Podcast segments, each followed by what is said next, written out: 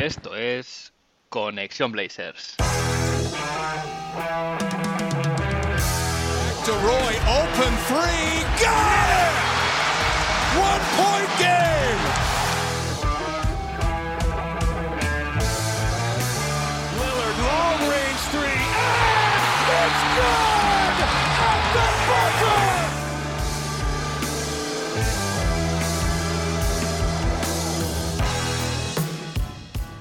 Bienvenidos al episodio 16 de Conexión Blazers. Soy Héctor Álvarez y para empezar la semana bien, toca mirar a Oregón para traerte una dosis de todo lo que necesitas saber del equipo en menos de una hora. Un rato que se te hará corto. En el episodio de hoy, que llega un día tarde por problemas técnicos, repasaré la actualidad de los Portland Trail Blazers y ante viendo que no va, no va a haber, parece ser, traspasos importantes y que se va a mantener el mismo bloque con las mismas caras importantes, habrá que ver y habrá que situar a nuestros Blazers eh, un poco a nivel de la conferencia en, posición respecto a, a, otros equipos que en, en, algunos casos también han decidido hacer cambios mínimos, pero en otros sí que han dado, digamos, un lavado de cara a su roster.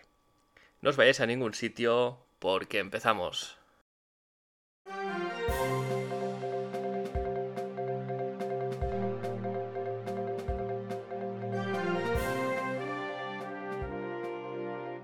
El primer tema del día es más bien una felicitación a CJ McCollum por haber sido elegido presidente de la NBPA, la Asociación de Jugadores de la NBA. Este, básicamente, esta asociación de jugadores es una especie de sindicato donde, donde los jugadores, evidentemente, hacen fuerza a nivel de conseguir mejores condiciones salariales eh, y generales, con, bueno, eh, negociando con las franquicias por un lado y con la liga por el otro. Y es una posición que, que, tiene un mandato de cuatro años y ha sido elegido CJ por votación de los jugadores. El anterior presidente, que lo había sido ya por bastante tiempo, que era Chris Paul, no se presentó, no se presentó a ser elegido en esta ocasión, con lo cual CJ ha acabado siendo elegido por sus compañeros como su cara, su representante y su voz a la hora de sentarse en la mesa con la liga y las franquicias. Así que desde aquí solo puedo felicitar a CJ y desearle mucha suerte porque no es un trabajo sencillo y espero que pueda conseguir eh, eh, objetivos y, y mejoras que tengan los jugadores en mente y que tengan planeadas. Y la Summer League sigue con su curso. Ahora mismo los Portland Blazers llevan un récord de 2-2. Eh, tras haber empezado con un 2-0 en los dos primeros partidos, eh, se han sufrido dos derrotas consecutivas. Y bueno, nos está dando, nos está dando más minutos para ver jugadores que podrían ganarse, que podrían ganarse un, un spot, un roster spot para la temporada que viene. Queda un partido todavía que se juega, se juega hasta madrugada. Eh, en la Summer League la repasaré más a fondo en el siguiente episodio, cuando ya hayamos visto todos los partidos y se pueda sacar la conclusión final. Eh, pero hay, hay, van saliendo cositas eh, que son que están relacionadas con jugadores que, que, que, están participando en ella, como por ejemplo que Manuel Mudiay ha firmado un acuerdo para jugar en la Euroliga con el Zalgiris Kaunas en caso de que no consiguiese un contrato en la NBA. También hemos sabido esta semana que Greg Brown el, rookie de segunda ronda elegido este año en el draft y que también está jugando en la Summer League, ha, ha hecho formal, digamos, ha formalizado su contrato con los Portland Trail Blazers firmando tres años, lo que significa que se ha usado parte de la, de la mid-level exception, de la tax paying mid-level exception que tiene el equipo, algo que pese a que por lo visto no planeaban usarla, en mi opinión son malas noticias porque esa herramienta permitía firmar a un jugador de un poco más nivel que un mínimo, pero que parece que no se va a ejecutar, así que el equipo ha decidido usar parte de esa, de esa exception para, para darle el contrato a Greg Brown. Otro tema interesante ha sido declaraciones de Chansey Billups a lo largo de, de, esta Summer League y, y las, las, entrevistas, ruedas de prensa post partido, y ha dejado un poco vamos a decir, líneas interesantes, eh, titulares o, también ideas de lo que quiere hacer la, la, temporada que viene con el equipo, cómo quiere jugar, cómo quiere que los jugadores eh, estén en pista, etc. ha sido muy claro, ha dicho que no quiere tirar 50 triples por partido. Em, este es un poco el estilo al que están yendo bastantes equipos. Es un estilo que funciona muy bien durante regular season, pero ya, ya, vemos que, esto no es, no es eh, lo que se lleva tanto en playoff, pero al final equipos como por ejemplo los Utah Jazz, que la temporada pasada tuvieron el mejor récord de la liga, eh, tenían precisamente este estilo de juego de, mover mucho el balón y encontrar triples abiertos y tirar triples y triples y triples. Eh, Billups, además de eso, ha pedido, bueno, ha pedido, ha confirmado que va a pedir a sus jugadores movimiento con y sin balón, es decir, vamos a ver un, equipo que comparte más la pelota, donde los jugadores no están tan estáticos y se mueven más sobre la pista cuando no tiene el balón, y eso debería llevar irremediablemente a, tener más asistencias por partido, porque no olvidemos que los Trailblazers durante las dos últimas temporadas han sido el peor equipo a nivel de repartir asistencias. En la mayoría de los es decir, el equipo con menos puntos asistido, bueno, no con menos puntos asistidos, que menos asistencias daba por partido en la liga. Además, Chansey Billups también ha confirmado que quiere atacar más la pintura, que se ataque la pintura, y esto es un guiño a, Nurkic, no es el primero ni el segundo que, le hace Chansey Billups. Eh, quiere, quiere que tenga un papel más importante y, podremos ver eh, presumiblemente, vaya, podremos ver más jugadas en las que Nurkic pueda recibir el balón en el poste alto en el poste bajo y desde ahí se busque, se busque anotar cerca del aro. Yusuf Nurkic tiene, muy buen un repertorio bueno de movimientos eh, en el poste, se mueve bien de pies, tiene un buen gancho, así que no debería ser un no debería ser un, recurso ajeno a él, pero está bien que el entrenador busque estas, estas soluciones porque Terry Stott, recordemos, eh, Nurkic se quejó de ello además más de una vez. No, no le usaba tanto así, sino que lo usaba más como facilitador, como pasador en, la bombilla eh, tras el pick and roll. ¿no? Uno, otro de los titulares importantes que deja Chansey Billups es que no será opcional el esforzarse en defensa. Es decir, él ha insistido mucho que, las temporadas anteriores el ataque ya era un ataque de élite, pero donde podía mejorar más el equipo es la defensa y parece que ese va a ser eh, un mensaje que va a insistir mucho en ello a los jugadores en el vestuario y es la importancia de, la defensa y de construir construir eh, victorias y buen juego desde la defensa y el esfuerzo coral en el otro lado de la pista, ¿no? Eh, también ha, un poco ha elogiado a, Damian Lillard. Él ha dicho que eh, le ha visto en, muchas ocasiones muy mentalizado en defender, que si quiere puede hacerlo, que puede ser muy buen defensor y que eso es lo que le va a pedir. Un poco en conclusión, eh, lo que Chansey Billups quiere proponer para, los Portland Trail Blazers de cara a la siguiente temporada es un baloncesto más clásico, que se asemeje más al de sus tiempos como jugador, pero que es un baloncesto que, pese a que no lo veamos demasiado durante la regular season, es el que es efectivo y el que se juega a la hora de la verdad en, en playoff.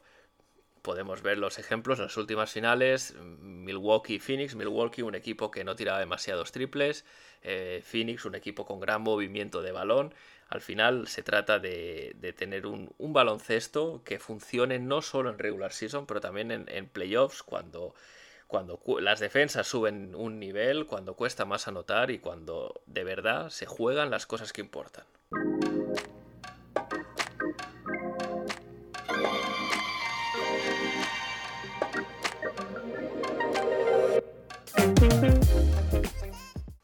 Y paso ahora a hacer una clasificación, a ordenar por tires más bien, eh, me gusta más la clasificación por, tiers, por grupos, que, del 1 al, 15, en este caso de la conferencia oeste, porque los grupos te dan un poco más idea ¿no? de, nivel en general y, ahí cada uno puede, puede elegir el orden dentro del mismo.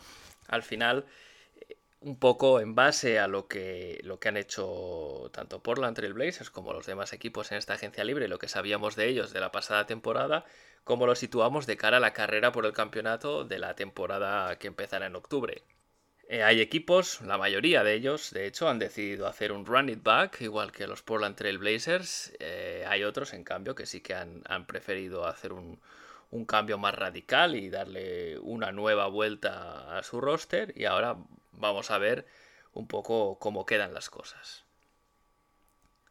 En el, en el primer tier, el top tier, eh, para mí es el, el, tier de los contenders.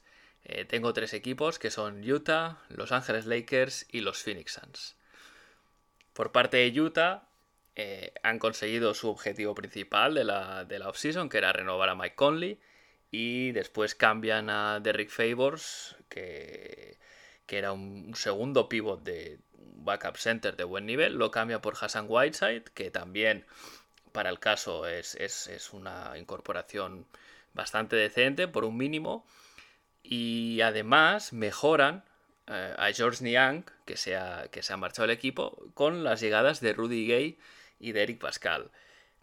El problema que yo le veo a los Utah Jazz es que siguen sin, sin solucionar el problema que, se vio la temporada pasada, que de hecho les llevó a la eliminación contra los Clippers, y es que no siguen sin tener un jugador que pueda hacer de 5 en una, en una alineación de small ball donde Rudy Gobert eh, básicamente fuera de la pintura es muy vulnerable, pero aún así y con eso eh, eh, tenemos un equipo que es mejor que el año pasado y el año pasado ya fueron el mejor récord de la NBA, con lo cual hay que ponerlos sin duda en el, en el, en el de contenders. Siguiendo de cerca a los Utah Jazz, están Los Ángeles Lakers. Sí que es verdad que Westbrook no es el mejor fit para LeBron James y, Anthony Davis, pero a mí me da en la nariz que Westbrook llega sobre todo para darles descanso a estos dos monstruos en regular season. No hay que olvidar que Anthony Davis es propenso a las lesiones, LeBron James tuvo una lesión más o menos grave la temporada pasada y poco a poco se le va notando con los años que ha perdido explosividad y también endurance, que, dirían los americanos, con lo cual Westbrook les da la posibilidad de, tomarse más descanso, porque al final un equipo con Westbrook sabes que vas a competir y en la regular season te va a dar para entrar bien en playoff. Es un roster que pese de la manera que lo han construido a base de mínimos tiene una cierta profundidad. Eh, al final han traído buenos tiradores veteranos todos ellos, pero, pero de buen nivel, como Carmelo Anthony, como Wayne Ellington. Luego no tan veterano, pero también una incorporación muy interesante, la de Kendrick Nunn. Y sobre todo se han hecho con Malik Monk, que para mí es un gran tapado, porque tras sus problemas extradeportivos las pasadas temporadas, esta, esta última mitad de la temporada con, con los Hornets eh, ha demostrado un gran nivel, con lo cual para mí este puede ser una gran ayuda. Y han, han, añadido a su defensa a Dwight Howard y a, y a Ken Basemore, con lo cual es un roster de calidad.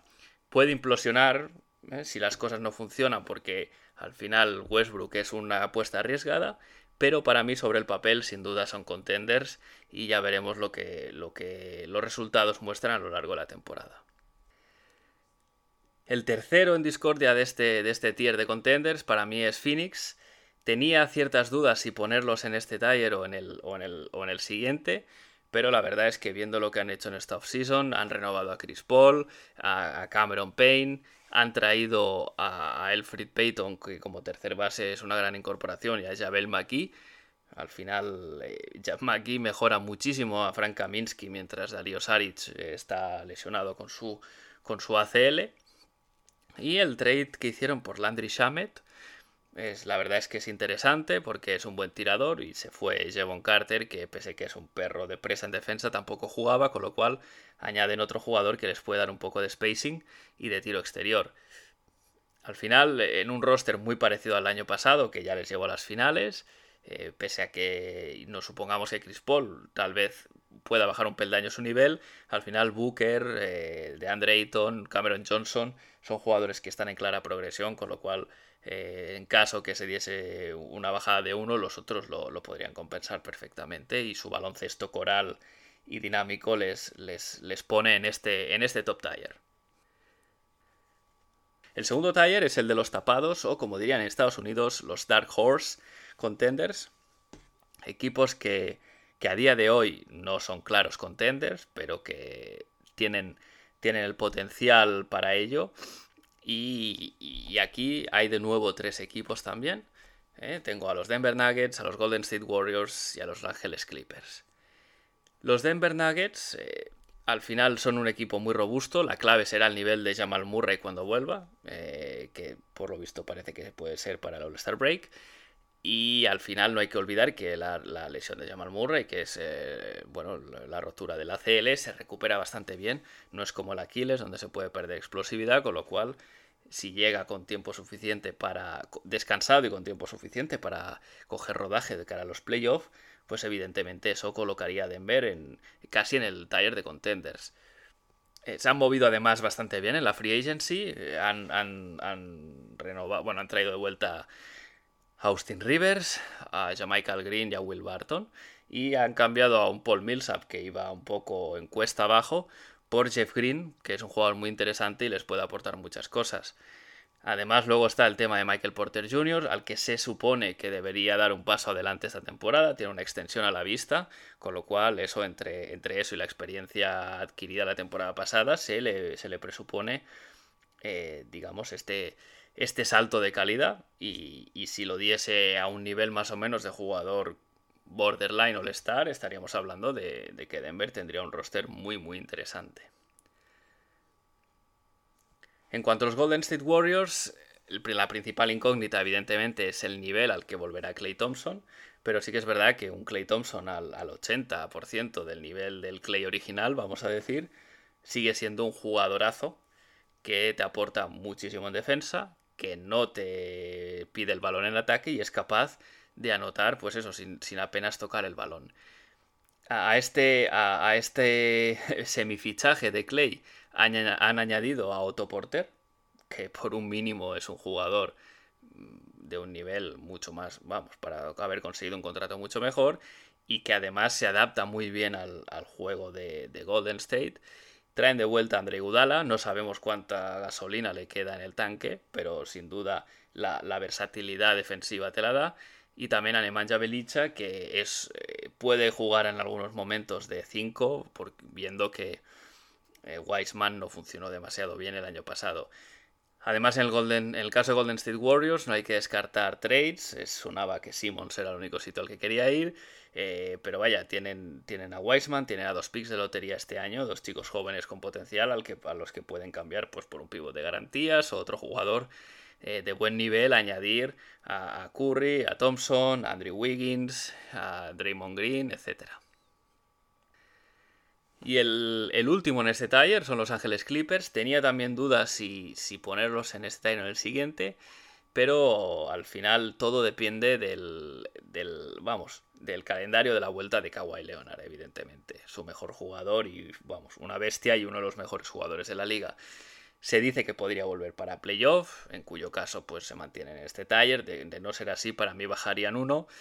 Y es que al final, pese a que mantienen a Reggie Jackson y Batum, eh, con, Paul George te da para, para, llegar a playoff y competir, te da. Ha llegado Eric Bledsoe a cambio de Patrick Beverly. El tema de Bledsoe es una incógnita porque ha pasado eh, la última temporada en New Orleans no ha sido, no ha sido nada buena. Y no sé si es difícil decir si es un jugador ya un poco para el desguace o si todavía tiene, tiene ganas y calidad para dar rendimiento de primer nivel, que es lo que se le va a pedir en los Clippers. Y después tienen a Justice Winslow, que es un poco el factor X, porque Justice Winslow rindió muy bien en, los Miami Heat, pese a tener problemas infinitos de lesiones. Eh, un jugador que defiende bien, que, que, además puede defender a una de estas wings, ¿no? Que puede defender a varias posiciones. Pero sí que es verdad que su andadura por Memphis esta temporada no acaba de convencer. Se tiraba unos ladrillos bastante considerables. Y bueno, eh, habrá que ver cómo se adapta al, equipo de, los Clippers que suman un wing más a esta colección magnífica que tienen de aleros grandes que les hacen jugar ese small ball tan peligroso.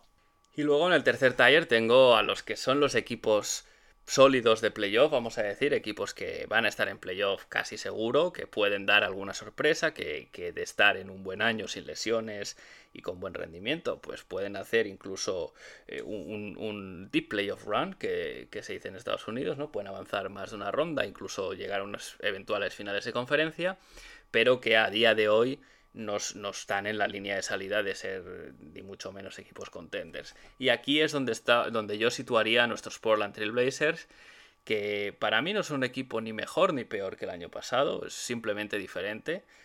Eh, se ha perdido calidad ofensiva con las marchas de Enes, Canter y de Carmelo Anthony, pero bueno, se ha ganado un poco de, de tiro y versatilidad y esfuerzo en defensa.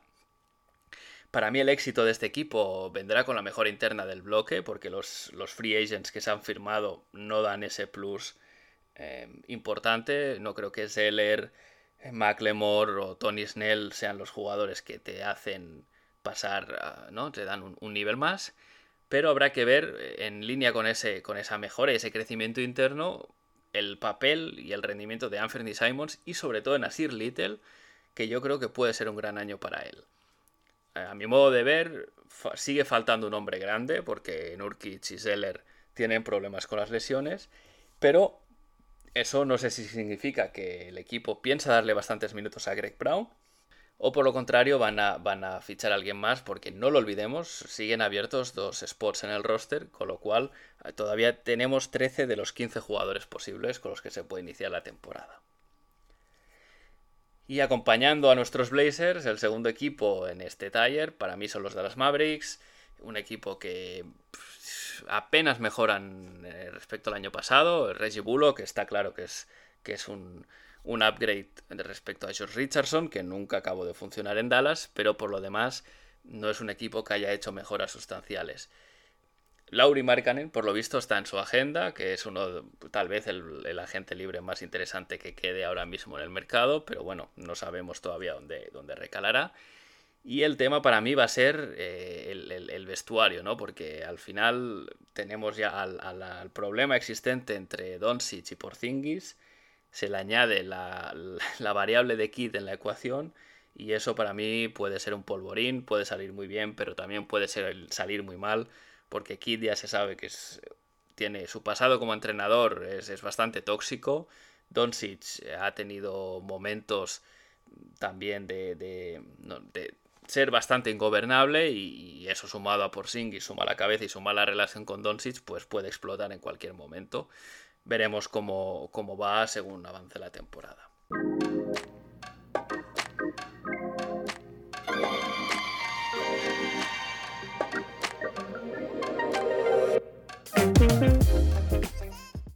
Y con lo que ya se ha repasado hasta ahora, eh, se cubren los ocho puestos de playoff, pero eh, ya se confirmó hace semanas que la, temporada siguiente vuelve a tener play-in, con lo cual equipos que puedan entrar ahí serían para mí el próximo tier, el cuarto tier, lo que llamo los challengers de playoff, que pueden entrar en el play-in y dar guerra para, para, ¿por qué no?, acceder a la postemporada.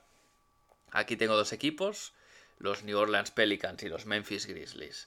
Empiezo por Memphis, al final Memphis el año pasado ya llegó al playoff vía play-in, nadie se lo esperaba, pero eliminaron en ese segundo partido a los Golden State Warriors y pese a que ya, ya conocen lo que es jugar playoff, creo que los trades que han hecho en esta offseason, los movimientos, les hacen un poco peor equipo.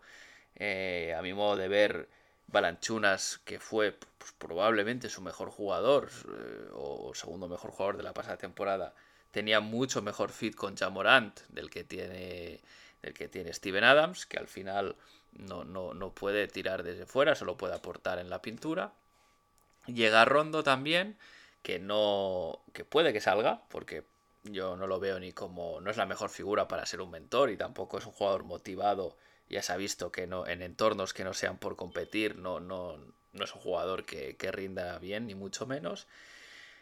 Han llegado también Juan Jordan Gómez y Jared Culver, que añaden profundidad a un equipo que ya de por sí es bastante profundo, pero a cambio pierden a Grayson Allen, ¿no? Y ese poder anotador creo que lo pueden, que lo pueden echar de menos. Al final, eh, a falta de, que pueda haber más movimientos que incorporen otro adotador, son un equipo que ya ha probado lo que es el playoff, contra todo pronóstico además la temporada pasada. Yo creo que con un Jamorant que solo puede crecer y con Jaren Jackson Jr. que esté sano, ojo, pueden estar en la pomada.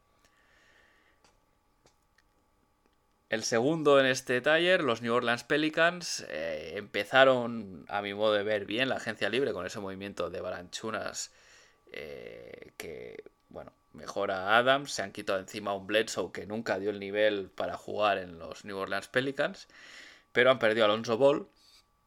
Llegando a cambio, bueno, no, no en el mismo trade, pero para sustituirle, digamos, llega Devonte Graham, que para mí es un buen fit. ofensivamente para este equipo. Acaban de renovar a, Josh Hart, con lo cual es una, es una, bueno, una incorporación, en este caso una renovación muy acertada. Josh Hart es, es uno de esos jugadores que siempre hay que tener en tu equipo, te dan defensa, te dan intensidad, pero sí que es verdad que más allá de Hart eh, no hay, no se puede ver un 5 titular con, con grandes nombres a nivel defensivo. El tema con los Pelicans estará en el liderazgo y el paso adelante que pueden dar tanto Zion Williamson como Brandon Ingram. En, su rendimiento estará la clave de este equipo. Y luego también crecimiento de jugadores como Nikhil Alexander Walker, que les puede dar ese plus para competir eh, en el play-in. Y luego está el último tier, el quinto tier, que es equipos que no son de playoff, a partir de aquí hay unos que son más claramente lotería que otros, pero en cualquier caso, a mi modo de ver, son franquicias que no, eh, salvo, salvo que haya una gran sorpresa, no van a competir por entrar en el playoff el año que viene. Tenemos a Houston Rockets, una combinación un poco rara de veteranos y jóvenes, con lo cual es posible que, excepto Wall, John Wall, que tiene un contrato imposible de colocar, es posible que, otros salgan en esta rampa de salida entiendo que puede estar Christian Wood, porque al final no hay que olvidar que los Rockets han firmado a Daniel Tice, han drafteado a, Usman Garuba y al Peren Sengun, con lo cual estos hombres grandes necesitarán minutos para desarrollarse. Y, junto a la llegada de Tice, pues parece que a Wood le están diciendo que sobra, ¿no? Pese a que es un, un jugador que firmaron el año pasado y que dio muy buen rendimiento cuando no estuvo lesionado. Sin duda Jalen Green, que es el pick 2 de este, de este draft, y, Kevin Porter Jr. serán vistosos, serán incluso incisivos en ataque, pero para mí aún no están listos para competir. También aquí en este último taller, los Sacramento Kings, un equipo que pedía voces cambios en esta free agency y no los han hecho. Eh, habrá que estar atentos antes de que empiece el training camp. No vaya a ser que hagan algún trade un poco tarde, pero a día de hoy draftearon con su pick del draft, eh, eligieron a Devion Mitchell, que es un base prometedor, pero se suma a un grupo de bases ya, ya nutrido con Aaron Fox, Buddy Hill, Tyrese Halliburton. Es un equipo para mí que está un poco como el año pasado y otras temporadas en tierra de nadie. No son lo suficientemente buenos para competir en el playoff, pero tampoco tan malos como para tener eh, un, digamos, un pick del 1 al 3. Simplemente se quedan ahí, ¿no? Continuando con este taller, los San Antonio Spurs al final han perdido a su, a su core de, veteranos. Han salido de Mar de Rosen, Patty Mills y Rudy Gay. Han llegado en otros trades a Minu, Thaddeus Young y Doug McDermott. Zach Collins también, pero este estará lesionado gran parte de la temporada. Y entiendo que competirán porque son un equipo de Popovich. No los veo en playoff. Habrá que estar atentos al paso adelante que puedan dar de Rick White y, de John T. Murray durante esta temporada. Para ir acabando, los siguientes son los Minnesota Timberwolves, una franquicia que ha estado bastante tranquila en la FA. Ha llegado Prince a, cambio de Ricky Rubio, ha llegado también Patrick Beverly, eh, esto casi traspaso de última hora. Y eh, de hecho el problema que tienen es, uno, defensa. Solo el recién llegado Beverly eh, tiene un, digamos, un cierto interés o habilidades para defender. Y necesitarán estar todos sanos porque Carl Anthony Towns y de Angela Russell no tienen un buen historial de lesiones, han perdido muchos partidos. Ha sido difícil verlos en las últimas temporadas a todos juntos. Y habrá que dar, echarle un ojo a Anthony Edwards, que el año pasado pudo haber sido perfectamente el rookie del año, pero eh, al final se quedó, se quedó segundo, le, ganó la Melo Ball, pero dio muestras en la segunda mitad de la temporada especialmente de jugador con mucho potencial, un jugador a toda regla que habrá que ver en qué nivel está en la temporada que empieza en octubre. Y acabamos con la cenicienta de la conferencia oeste, que son los Oklahoma City Thunder. Siguen en su proceso de reconstrucción. El buyout que hicieron a Kemba Walker lo deja muy claro. Es decir, no, no, no tiene intención alguna de competir. Em, es otro año más de desarrollo para los Shea Gilgus Alexander, que por cierto ha renovado, con lo cual eh, tampoco, tampoco estarán eternamente, entiendo, en esta reconstrucción. Pero bueno, eh, Shea se, cogerá más, más experiencia, lo mismo para Ludort, Darius Basley o, o Alex. Y al final su objetivo es claro, eh, van a tanquear para, conseguir su ronda, que su ronda propia sea de lotería y al final tienen su otro camión de rondas que han conseguido con, con estos traspasos absorbiendo contratos que nadie quería. Así que los veremos muy probablemente en el último lugar de la conferencia, eh, o al menos lo intentarán, al menos lo intentarán porque el año pasado eh, hicieron auténticas filigranas con, lesiones, supuestas lesiones como la de Shea, Ludort en el último tramo de la temporada para asegurarse que jugando con un equipo de G-League bajaban en, los standings. Y ahí, y ahí seguirán en principio este año. No son, no son un, rival a tener en cuenta de cara a los playoffs, ninguno de estos, de estos, eh, de estos em, cinco equipos que están en el último tier. Así que con, desde la perspectiva nuestra, los Portland Trail Blazers, evidentemente eh, los rivales están más arriba, los rivales, algunos han reforzado muy bien, mejor que nosotros, con lo cual em, va, a estar, va a estar complicado. Habrá que ver cómo este equipo, con, el crecimiento interno de los jóvenes y con la, la mejora que se presupone eh, con la llegada de Chance Billups y sus sistemas ofensivos y defensivos, en eso, en eso basarán los Blazers su, éxito o fracaso de la próxima temporada de cara, de cara cuando ya esté más cerca el, inicio de la temporada y haya sido el training camp y ya no se puedan prever más, más movimientos, volveré a hacer este, estos tires en caso de que haya habido algún trade por el medio que los, que los digamos, que los pueda dejar obsoletos. Pero a día de hoy la, la, clasificación, el, digamos, el nivel en la conferencia que yo veo es este.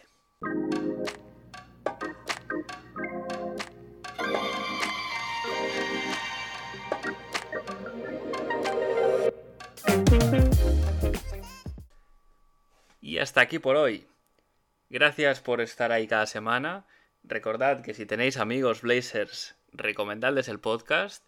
Y si tenéis algo que decir, algún comentario, alguna pregunta, las podéis hacer llegar a través de iVoox, a través de la dirección de correo del podcast, conexionblazers.gmail.com y también podéis seguir la cuenta de Twitter arroba conexionblazers, donde además de hacer llegar cualquier Cualquier cosa os iré avisando de cada nuevo episodio y podréis estar al día de temas de actualidad de nuestros Portland Trail Blazers. Gracias de nuevo, seguimos conectados, hasta la semana que viene.